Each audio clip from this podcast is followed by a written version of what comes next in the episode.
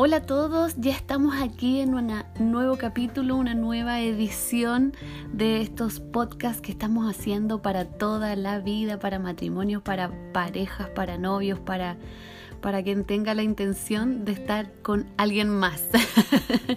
Así que estamos emocionados, ya este es el número 4. Así que súper, súper emocionados y felices de poder continuar. Gracias a todos los que nos han estado escuchando a través de las diferentes plataformas que se ha estado transmitiendo esto. Así que muchísimas gracias a todos ustedes. Y por supuesto, mi esposito también quiere saludarles. Hola a todos, estamos eh, aquí con ustedes y contentos de estar una vez más, como decía mi esposita, el cuarto capítulo eh, así que estamos contentos de, poder hacer esto. Em, hoy día vamos a estar hablando de un tema que, hablaron nuestros pastores aquí en, la iglesia de la Viña Puerto Montt. Eh, y justamente eh, muy, muy atingente a todo lo que tiene que ver esta pandemia, ¿cierto? Todo lo que es el, tiempo en cuarentena y cómo como familias tenemos que estar más unidos que nunca. Así que vamos a estar reforzando ese, e, esa prédica, esa enseñanza que ellos hicieron y que por lo demás fue muy linda porque estuvieron los dos compartiendo y, es muy bueno ver a la familia pastoral, ellos como esposos compartiendo y, y, viéndolos juntos y, ellos enseñando desde su experiencia eh, de, de, tantos años de matrimonio eh, 33 años de matrimonio eran, 32. Sí. sí. pero más de 30. Y em, eh, es genial poder ver eso y tener ese ejemplo de parte de ellos. Así que vamos a estar reforzando esta palabra referida a, a la intimidad, a los acuerdos, la unidad y el propósito, que son cuatro palabras claves de, para cómo enfrentar esta pandemia. Así que Así que eso, este programa también se transmite por Radio Pura Vida, Así que está en diferentes plataformas, Spotify, Google Podcast, Apple Podcast y todos los podcasts que hay en Internet. Y, bueno, nos han escuchado personas de, Estados Unidos, de Alemania, de España ah, y, y por supuesto de Chile. Así que agradecemos también la sintonía. Y lo bueno es que los programas quedan ahí grabados y disponibles para cuando tú quieras escucharlos. Así que, así que eso eso, ¿cómo estás vida en este tiempo de cuarentena? ¿Cómo ha, ¿Cómo ha sido para ti antes de partir de lleno con esta palabra? ¿Cómo estás en esta semana? Bien, he estado bien, gracias al Señor y eh, cada día ha sido un desafío eh, para eh, tomar toda esta palabra y aplicar esta palabra que tiene que ver con la intimidad, el acuerdo, la unidad y el propósito, ¿cierto? Y, el, título que, usaron los pastores para esta palabra fue intimidad en el poder del acuerdo, es unidad para alcanzar el propósito de Dios. Y, y esto tiene mucho que ver con las familias, tiene mucho que ver con los matrimonios, con las parejas, porque no podemos andar con opiniones divididas en las cosas que deben resolverse. Eh, vamos a estar hablando acerca de estos cuatro puntos importantes que es intimidad, el poder del acuerdo, la unidad y el propósito. Y como todos sabemos por las circunstancias que estamos viviendo, hoy día los niveles de angustia y desesperanza son muy altos, muy altos, como para mirar solo que algo está pasando nomás. Entonces debemos ponernos activos en esto y por sobre todo yo creo que esta es una palabra que viene a refrescar nuestra alma para, para construir una base sana sobre nuestra familia, para, para tener una base eh, buena para construir nuestra familia. Igual esta palabra es súper confrontacional porque eh, demanda eh, ajustes en la relación, demanda ajustes en, en, la, a todo nivel, en la comunicación, en, la, en cómo eh, tomamos acuerdos, cómo eh, esta comunicación nos lleva a la intimidad. Pues la intimidad no es tan solo algo físico, ¿cierto? Mm. Sino que tiene que ver también con nuestra conexión emocional y por supuesto nuestra conexión espiritual.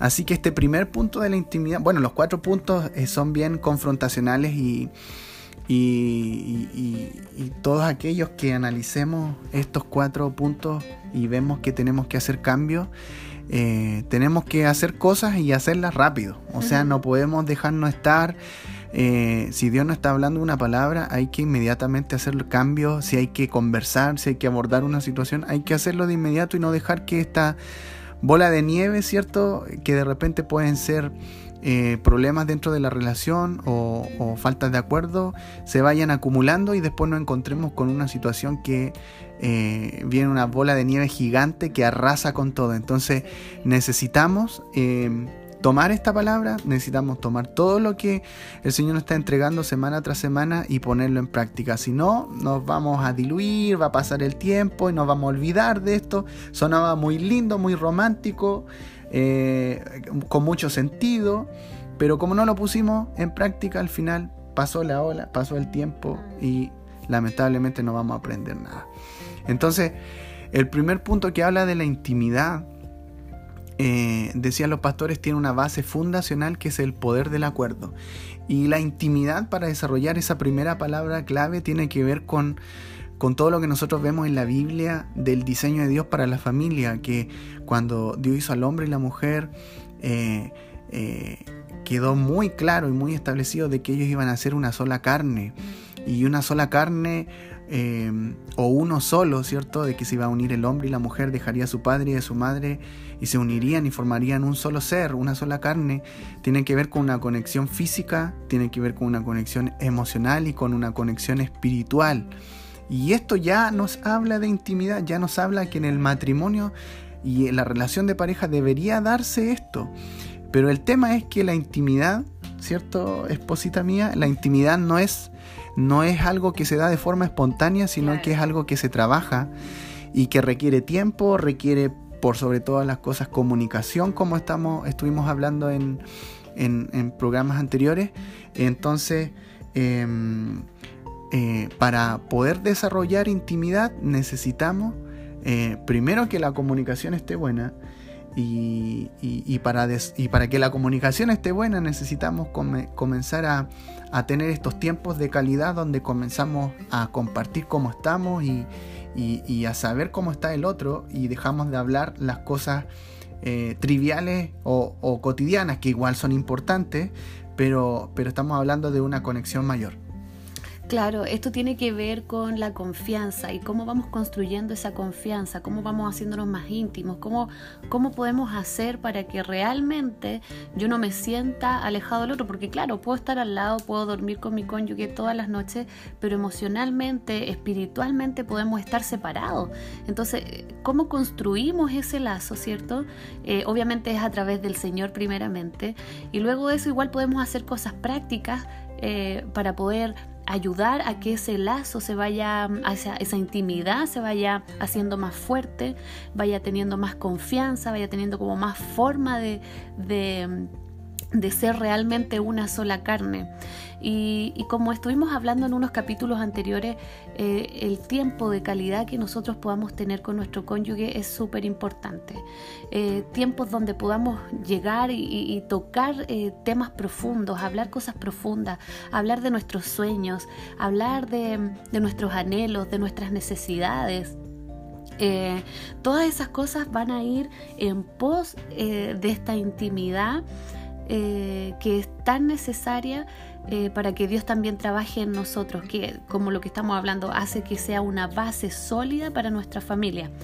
Eh, y efectivamente podríamos tener una relación íntima, pero no estar de acuerdo en las cosas que pensamos.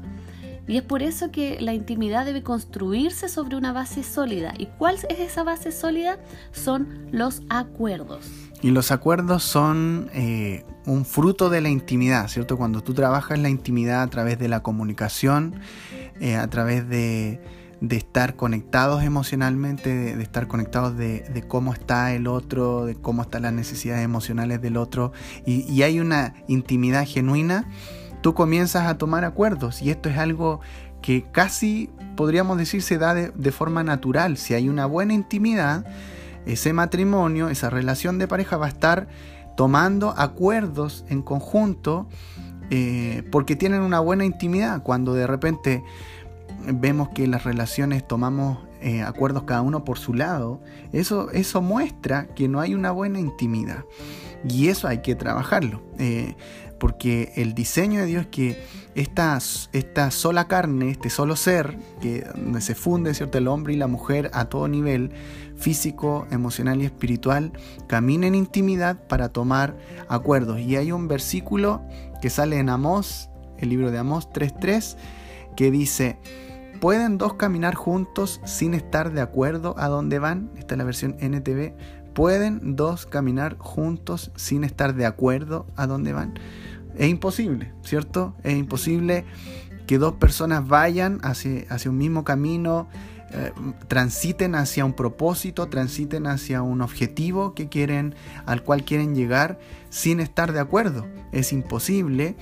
Eh, y, y, lo más probable que suceda es que vayan un tiempo caminando, pero como no hay acuerdos, cada uno termine por su lado. Entonces, una relación, o podemos ver la solidez de una relación, eh, eh, si es que vemos que hay acuerdos en esa relación. Eh, hay otro versículo que sale en Mateo 18, 19 al 20 que dice, Además les digo que si dos de ustedes en la tierra se ponen de acuerdo sobre cualquier cosa que pidan, les será concedida por mi Padre que está en el cielo porque donde dos o tres se reúnen en mi nombre, allí estoy yo en medio de ellos. Y esto tiene que ver con, justamente con, el acuerdo, o sea, si dos o tres... Em, eh, ah, perdón, dice, si dos de ustedes en la tierra se ponen de acuerdo, esto será conseguido por el Padre. Entonces, si nos ponemos de acuerdo, nosotros dos como matrimonio, nos, podemos, nos ponemos de acuerdo para pedir algo, esto va a ser concedido por el Padre porque hay acuerdo. Eh, difícilmente eh, el Padre a través de este versículo podría conceder algo si estamos los dos cada uno por su lado enemistados, con faltas de perdón, sin reconciliarnos, sin comunicarnos. Eh, el Padre también nos demanda que nosotros podamos vivir en acuerdo y vivir en esta unidad. Y dice, porque donde dos o tres se reúnen en mi nombre, allí estoy yo en medio de ellos. Y eso también nos hace ver que la relación cuando estamos juntos y, estamos eh, en intimidad y en acuerdos, también Jesús está ahí en medio de nosotros y, bendice nuestra relación. Así que es tan importante esto de la intimidad y de los acuerdos. Y también aquí se viene el segundo punto que nuestros pastores compartieron con nosotros. Claro, que tiene que ver con el acuerdo, porque la intimidad se destruye cuando no hay acuerdo. Entonces, de la misma manera en que el acuerdo es poderoso para beneficiarnos, la falta de acuerdo puede destruir hasta la más gran fortaleza. Entonces está, por ejemplo, el, la palabra eh, la torre de Babel, que estaban todos de acuerdo para hacer esta torre y llegar al cielo, ¿cierto? Pero Dios cambió todo eso eh, cuando, cuando confundió sus lenguas. Cuando confundió sus lenguas, claro. Y se quedaron sin poder, sin poder hacerlo porque no pudieron llegar a un acuerdo, ¿cierto? Entonces quedó todo destruido y los objetivos no fueron cubiertos de ninguna manera. Entonces es importante eh, este tema del acuerdo. Nunca lograremos nuestras metas si la división impera en nuestras vidas, si no estamos de acuerdo, por ejemplo, en la formación de nuestros hijos, los valores que les vamos a dar, eh, la disciplina que vamos a aplicar en ellos o si no estamos de acuerdo en la educación que queremos darles a ellos, que no sé, eh, de tal forma, de tal manera, en tal colegio, etcétera, la administración de las finanzas, la administración de nuestros tiempos, la falta de acuerdo en, las prioridades de nuestra relación, a qué le vamos a dar prioridad, vamos a tener tiempos con el Señor, vamos a tener tiempos de familia, vamos a dedicarnos a trabajar. Eh, eh, si estamos de acuerdo en estas cosas, eh, la intimidad se va a mantener firme.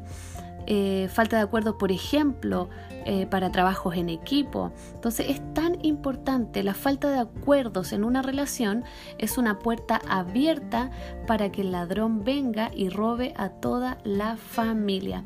Y en Lucas 11, 17 dice, todo reino dividido contra sí mismo quedará asolado y una casa dividida contra sí misma se derrumbará.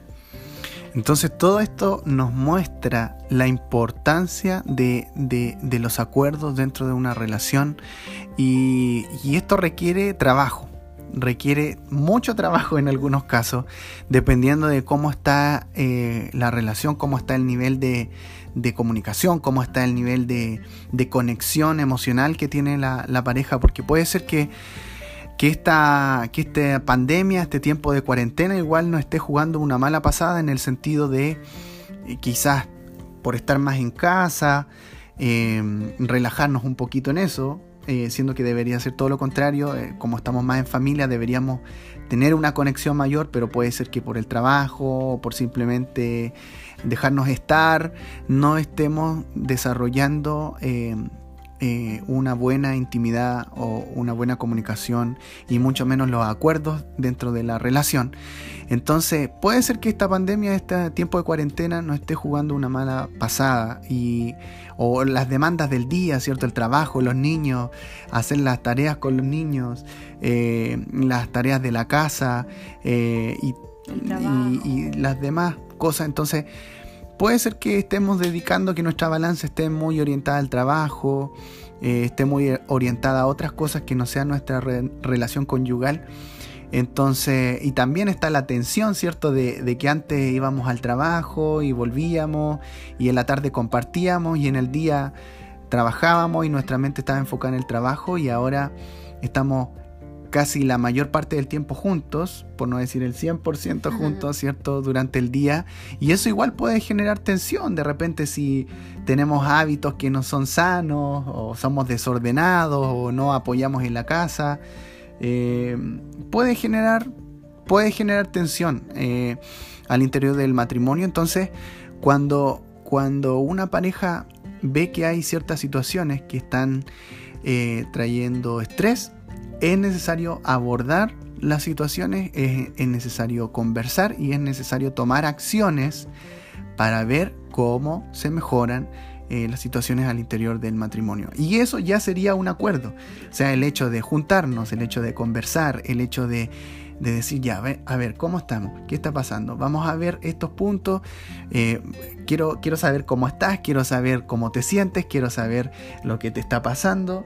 Eh, y, luego de escucharnos el uno al otro eh, sin interrumpir, ¿no es cierto? Como eh, hablábamos en el, en, el, en el, episodio que hablamos de comunicación em, y, también el de resolución de conflictos. Eh, escucharnos sin interrumpirnos, sin, sin dar soluciones, sino que escucharnos para saber cómo está el otro y lo que produce esta situación en el otro.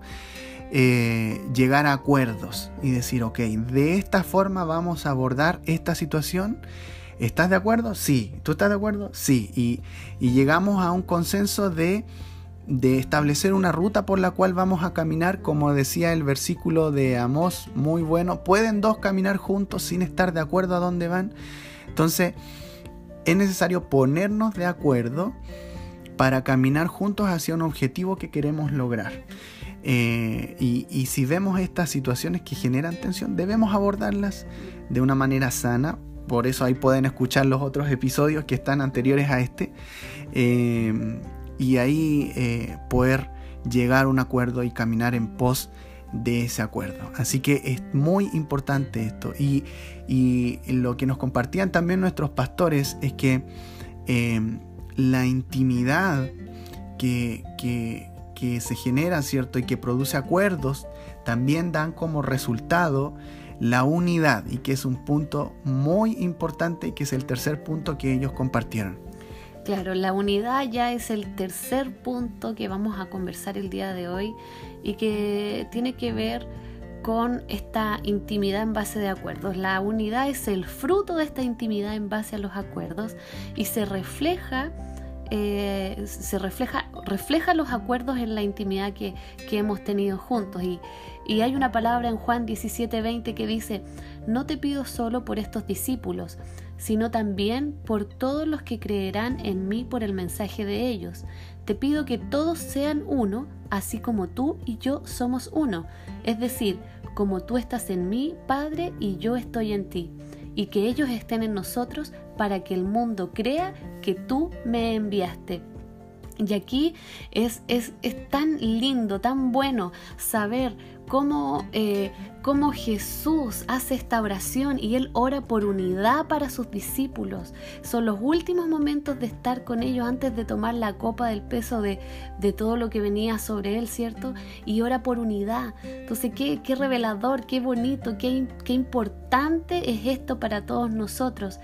Eh, y, y usa como referencia la unidad que hay entre el Padre y Él esta unidad que el Padre y el Hijo es perfecta, es eterna, es en amor.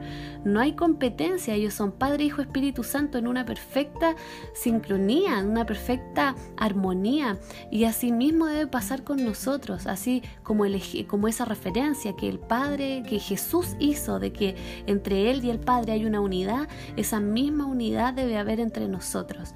Así que es, es tan bonito como, como Él nos deja esta enseñanza, Él ora por nosotros para que nosotros tengamos unidad y además nos da esta, esta referencia de unidad, esta, esta unidad que es perfecta, eterna y en amor.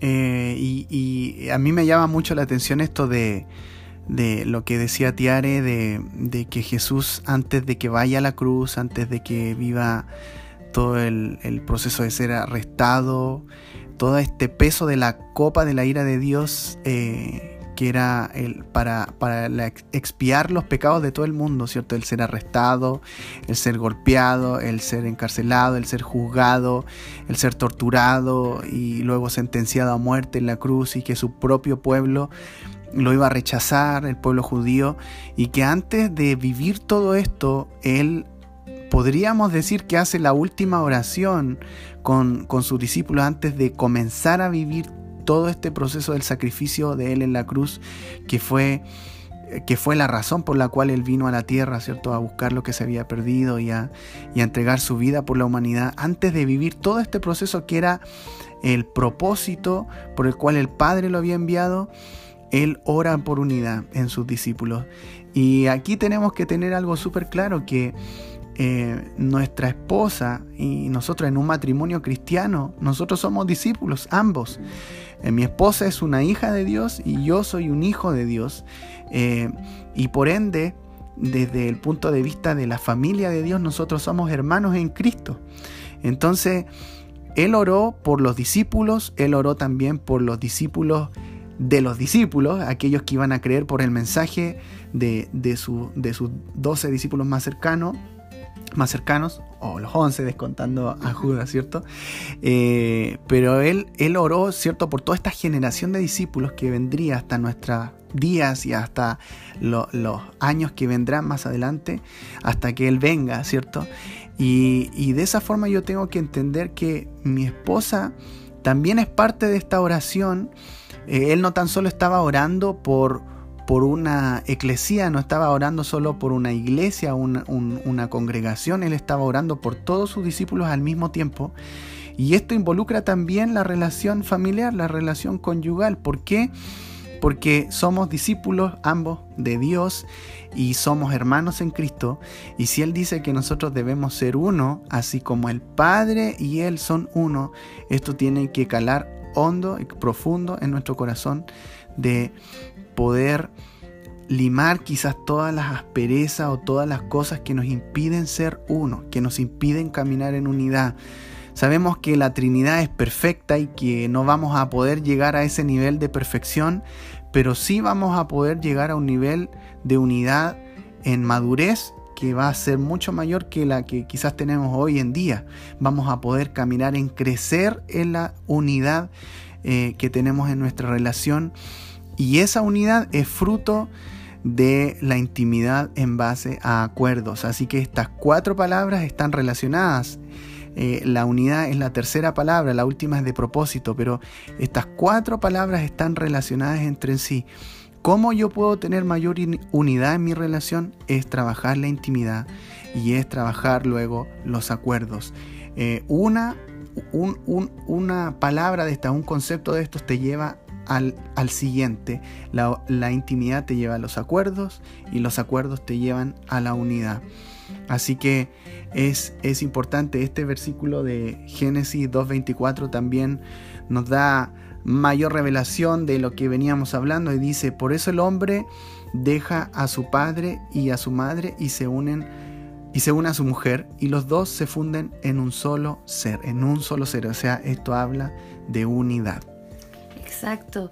Y así como el Padre y el Hijo son uno, Cristo y la Iglesia son uno, nosotros como esposos fuimos diseñados eh, para ser uno. Eh, y estuvimos hablando acerca de esto en, los capítulos anteriores, ¿cierto? En los episodios anteriores. Y es tan, eh, tan bueno, para mí es como como un poco descansar igual, ¿eh? descansar en que realmente somos uno, que yo soy eh, la que pone cierta parte y, Carlos pone la otra parte, nos complementamos tan bien para ser uno solo. Y la siguiente palabra es propósito. Eh, y lo que los pastores hablaban es que la unidad fruto de la intimidad por causa de los acuerdos, revela el propósito de Dios para nuestras vidas. Nuestra unidad por causa de los acuerdos y la intimidad le dan sentido y propósito a nuestra vida. ¿Y qué significa propósito? ¿Qué, cómo se define propósito? ¿Qué, ¿Qué cosa es esta palabra que se dice propósito? Y tiene que ver con una intención original del fabricante. Y la intención original del fabricante, que sabemos que es Dios, es que podamos caminar eh, a la luz de su palabra y ser transformados a la imagen de Cristo. Ese es el propósito principal que Dios tiene con cada uno de nosotros. Em, el propósito eterno de Dios era tener hijos e hijas semejantes a su Hijo Jesucristo. Y eso es lo que vemos en el libro de Génesis. Eso es lo que vemos al principio cuando vemos al hombre y la mujer en este huerto del Edén. Qué increíble pensar que de todo lo que Dios creó, todo el, eh, firmamento, em, la tierra, la, vegetación, los animales, los peces, eh, las aves, ¿cierto? Y todo lo creado, todo lo perfectamente creado en el, en el Génesis, en el, huerto del Edén eh, y en el mundo entero, ¿cierto? Y, ahí concentrado en el huerto del Edén, Dios pone al hombre, luego le hace una ayuda idónea que es la mujer y qué heavy, qué potente ver que Dios le entrega toda la administración de lo creado a esta primera familia. Qué potente ver que Dios pone eh, la responsabilidad y el peso de cuidar todo lo que Dios había creado que era bueno y que era perfecto, pone toda esa responsabilidad en esta primera familia que era Adán y Eva. Y de esa misma forma Dios pone la responsabilidad en nosotros como familias en cuidar lo que Él ha creado, en cuidar, eh, a cuidar a nuestros hijos, a cuidarnos a nosotros mismos, a cuidar de la creación, a cuidar de nuestro prójimo. Él pone el peso y la responsabilidad en las familias, tal como lo hizo en el huerto del Edén, de cuidar lo que Él creó. Así que es, es tremendo ver que este propósito de Dios de también caminar hacia la madurez, de parecernos a Cristo, es para el esposo y la esposa, no es para solo uno, no es solo para los hijos, ¿cierto? Si los hijos son creyentes eh, y los papás aún no, es para una familia. Dios siempre piensa en las familias y las familias no están solo ah, como el, no sé, el núcleo de la sociedad, no es tan solo eh, esta base de la sociedad, sino que es un diseño divino de Dios, es un diseño pensado en el corazón de Dios para administrar todo lo que Él creó. La palabra dice también en Eclesiastés, uno solo puede ser vencido, pero dos pueden resistir. La cuerda de tres hilos no se rompe fácilmente. Eclesiastés 4.2.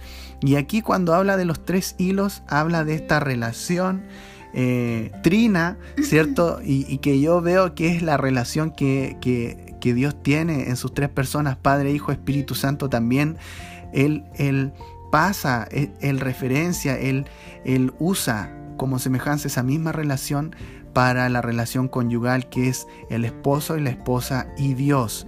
Eh, o Dios, el esposo y la esposa. Y de la misma forma en que Dios es trino y hay perfecta armonía en la Trinidad. También Dios, el propósito de Dios es que nuestras familias, nuestro matrimonio camine en esa unión donde somos como una especie de triángulo, ¿cierto? Sí, efectivamente, porque claro, uno solo, como dice la palabra, puede ser vencido, pero ambos juntos, en unidad, trabajando la intimidad, estando en acuerdos, pueden resistir. La cuerda de tres hilos, como dice la palabra, no se rompe fácilmente porque, claro, nosotros nos vemos físicamente y somos dos personas, pero en el Espíritu el Señor está con nosotros, somos uno con Él. Entonces por eso habla de tres hilos, la cuerda de tres hilos no se rompe fácilmente. Y aquí ya podemos llegar y lanzar algunas, algunas conclusiones, ¿cierto?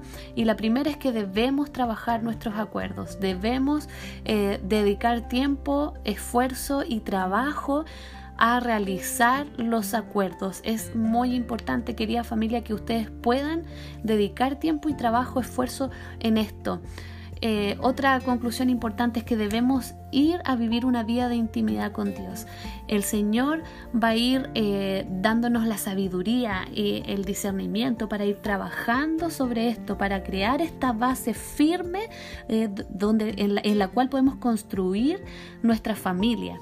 Esa vida de intimidad con Dios también nos va a llevar a tener una mayor intimidad entre nosotros, porque como decíamos, este, este triángulo donde Dios está arriba y nosotros estamos en, los dos vértices de abajo, em, cada vez que nosotros nos acercamos a Dios y subimos, eh, eh, ¿cierto? Por, esto, por este lado del triángulo, nosotros vamos a acercarnos eh, más el uno al otro. Entonces, mientras nuestra intimidad con Dios también esté eh, creciendo, nosotros nos vamos a acercar también el uno con el otro. Y parece una frase cliché, pero todos aquellos eh, quienes hemos practicado esto nos hemos dado cuenta que es así. Eh, pensemos en una familia que, que, por quizás el, trajín de la semana no, no hay un hábito de buscar a Dios, van a estar separados. Lo más probable, lo más probable es que puedan estar separados emocionalmente, que hayan conflictos, que hayan dificultades. Pero cuando nosotros comenzamos a descubrir este Dios y a vivir en intimidad, a leer la palabra, nos vamos enamorando del Señor, el Señor nos empieza a hablar. Eh, a la luz de la palabra también nos damos cuenta de que hay cambios que necesitamos hacer y estos cambios nos hacen más parecidos a Cristo de a poco, ¿cierto? Y como somos un poquito más como Cristo, también cuando vemos a nuestro cónyuge nos damos cuenta de los errores que hemos cometido y nos es más fácil eh, bajar nuestro orgullo y pedir perdón por lo que hemos hecho y poder eh, reconciliarnos, poder extender perdón, poder restaurar la relación de cualquier cosa que esté ahí robando el gozo en nuestra relación y, de esa forma creando intimidad y de esa forma creando acuerdos. Claro, hay un ejemplo igual que hemos eh, puesto en práctica varias veces con mi esposito y es que eh, cuando uno conversa mucho con ya con un amigo, tú te empiezas a parecer a esa persona, empiezas a hablar igual, empiezas a tener los mismos modismos. Y lo mismo pasa con nosotros cuando nos acercamos más al Señor, cuando lo empezamos a descubrir profundamente, cuando pasamos tiempo de calidad con Él, eh, cuando leemos su palabra y nos metemos profundamente en su palabra, nos vamos pareciendo más a Él. Eh, y cuando nos parecemos más a Cristo, cuando nos parecemos más al Señor, es mucho más fácil eh, que nos amen y que, que amemos nosotros también. Es mucho más fácil ver a nuestro cónyuge y decir, wow, ver, verlo como Dios lo ve. Es mucho más fácil eh, que mi cónyuge me pueda amar porque me parezco a Cristo. O sea, yo no conozco una persona que haya conocido al Señor y que no lo ame después de todas las cosas, ¿cierto? Que Él ha derramado y ha hecho por nosotros. Entonces es importante, queridos, entender esto de que eh, nosotros somos... Eh, mientras más cerca de Cristo estemos, más cerca eh, estaremos con nuestro cónyuge, como decía mi esposo, y esta intimidad va a ser realmente una fortaleza. Otra de las conclusiones que hay es que debemos entender que solo la unidad puede llevarnos a ser y hacer la iglesia que Dios quiere ver. Eh, y también, también entender, como decíamos, que la iglesia somos nosotros, la iglesia son las familias, la iglesia es cada una de las personas que participa de esto, no es un edificio ni es un lugar eh, físico, sino que somos nosotros, somos las personas, somos la congregación, ¿cierto? La iglesia. Y, esta unidad nos lleva a, a, poder desarrollar el ser, quiénes somos, nuestra identidad y también lo que hacemos. Y también comprender que Dios tiene un plan llamado propósito que es el lugar exacto donde Dios quiere llevarnos en este tiempo. Así que en este tiempo de pandemia, queridos, tenemos que sacar raya para la suma, tenemos que sacar conclusiones, tenemos que examinarnos a nosotros mismos, como decía David, ver si hay algún camino de perversidad, algún camino que esté medio torcido, medio chueco en las familias, en las relaciones, al interior del matrimonio, ver si hay algo torcido. Y si lo identificamos, vemos conductas que quizás no están sumando, eh, quizás no estamos sumando en la autoestima de nuestra esposa, no estamos conversando con nuestra esposa, estamos muy metidos en el trabajo y no estamos pasando tiempo con nuestros hijos. Esas son alertas, son luces amarillas, medias naranjas ya tirado para rojo, que, nos alertan de que eh, tenemos que hacer cambios, tenemos que parar, tenemos que eh, analizarnos y decir, Señor, ayúdame en esto porque y arrepentirnos. Así la hemos embarrado, tenemos que pedirle perdón al Señor, a nuestra esposa, a nuestros hijos, quizás por estar preocupados de otras cosas, en vez de lo primero que deberíamos estar preocupados que es nuestra familia. Primero el Señor, luego la familia, luego la iglesia y luego el trabajo, etc. Pero primero el Señor y luego nuestra familia. Nada más puede estar eh, entre medio allí. Primero el Señor y luego nuestra familia. Y, dentro de nuestra familia, primero nuestra esposa y luego los hijos. De repente ponemos los hijos primero que el esposo y eso no es el diseño de Dios. El diseño de Dios es primero, dentro de la familia, primero los esposos y luego los hijos. Porque eh, si los esposos no están bien, eso tampoco va a modelar bien para los hijos. Van a haber peleas, gritos, eh, pueden hasta ver insultos, pueden ver cosas que no es para nada el modelo de Dios para la familia y lo que vamos a modelar para nuestros hijos. Así que cuidado con eso. Y bueno, queridos, vamos terminando ya este episodio. Gracias por estar con nosotros. Este fue un episodio más de Para toda la vida. Quisimos reforzar. Em, esta palabra que compartieron eh, nuestros pastores aquí en la iglesia de la Viña Puerto Montt, Chile, para los que nos escuchan de, de fuera, ¿cierto? Y, y bueno, agradecidos por esta palabra, por nuestros pastores, por su corazón, por el ejemplo que ellos son para nosotros y también para la iglesia como los padres espirituales que son. Así que nos despedimos, que estén muy bien y será hasta una próxima oportunidad. Así es, queridos, los animamos a estar aplicando cada una de estas cosas porque nos sirve de mucho, ¿cierto? Escucharlas, suena muy bonito, muy romántico todo, pero es muy importante aplicarlo. Así que nos estamos escuchando en un próximo episodio. Que el Señor les bendiga. Que estén muy bien. Chao, chao.